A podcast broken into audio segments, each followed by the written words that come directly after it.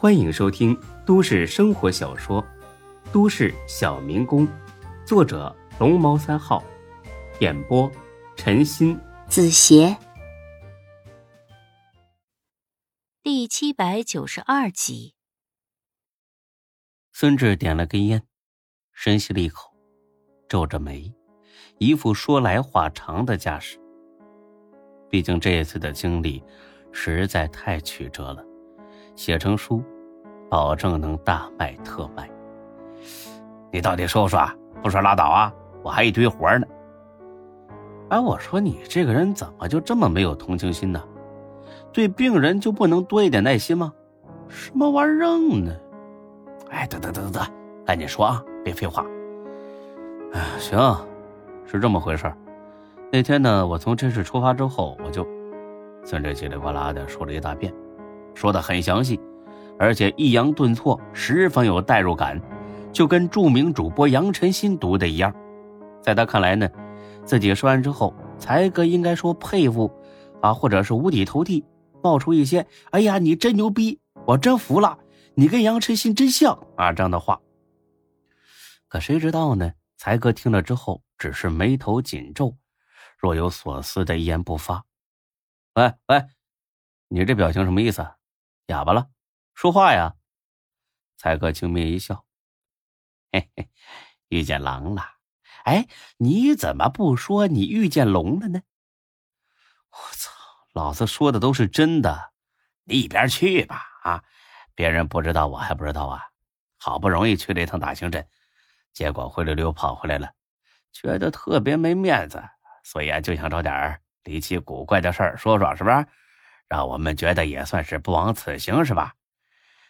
哎呀，孙志啊，你什么时候这么虚伪了啊？就咱们这关系，你至于吗？孙志那叫一个无语，自己的奇遇竟然成了扯淡。行了，我不跟你解释了，爱信不信，反正呢，我没撒谎。爱信不信吧？你愣着干什么？给我煮饺子吃去，老子还没吃饭呢。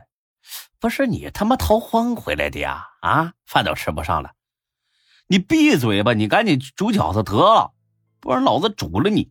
哎，得得得得，那出去玩还玩出功劳来了，煮煮煮啊！我煮煮一大锅，撑死你个王八蛋！等饺子上桌，一边吃，孙志呢一边感叹：还是回来好。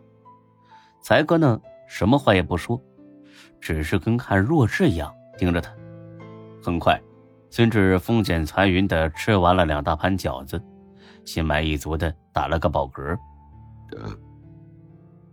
孙志啊，你受伤的事儿，小雪知道吗？不知道。才哥，你最好也别说啊。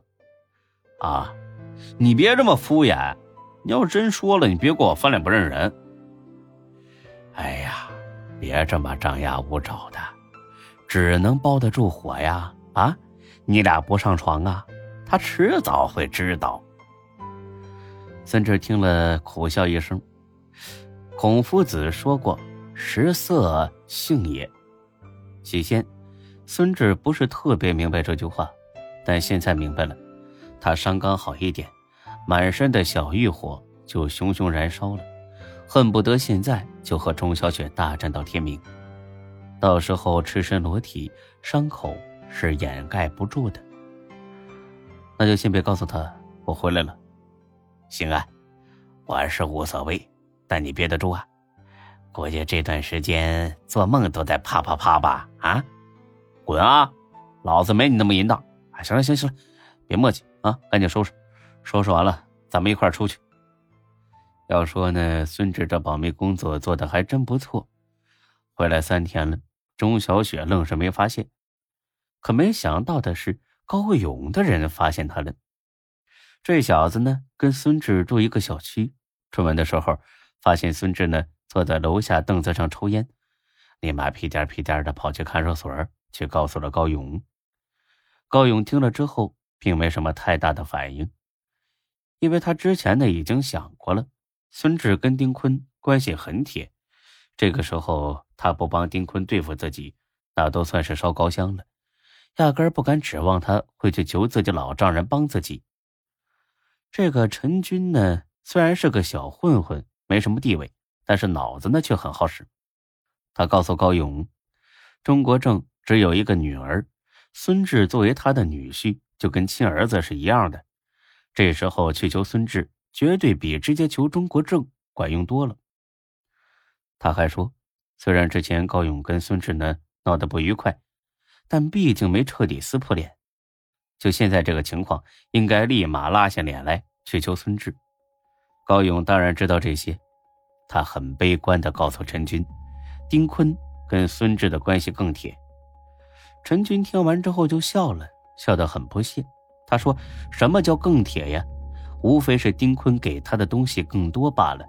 只要高勇能豁出去，拿出一大笔钱给孙志，孙志呢绝对会重新站到高勇这边。”高勇想了一下，觉得很有道理。丁坤有什么？无非是给孙志一个副总的职位，我直接给他一个总经理的职位，再加上豪车、豪宅、美女，我就不信比不过你丁坤。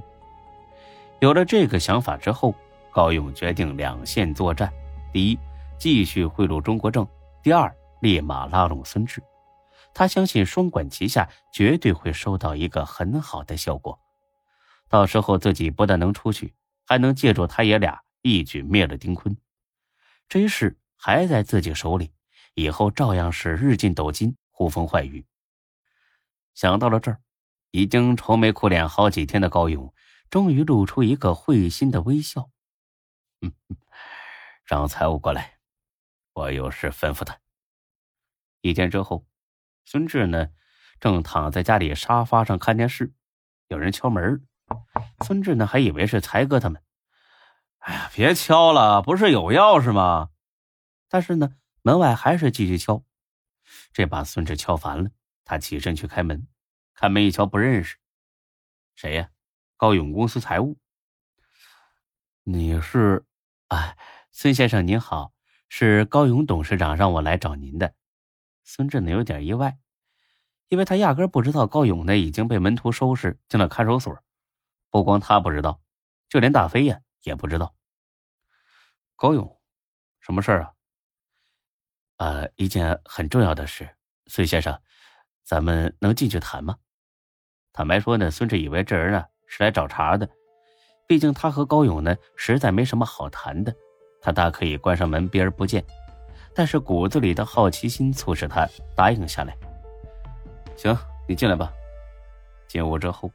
这人呢，四处打量。孙志咬着烟笑了。呃，还没请教你怎么称呼呢？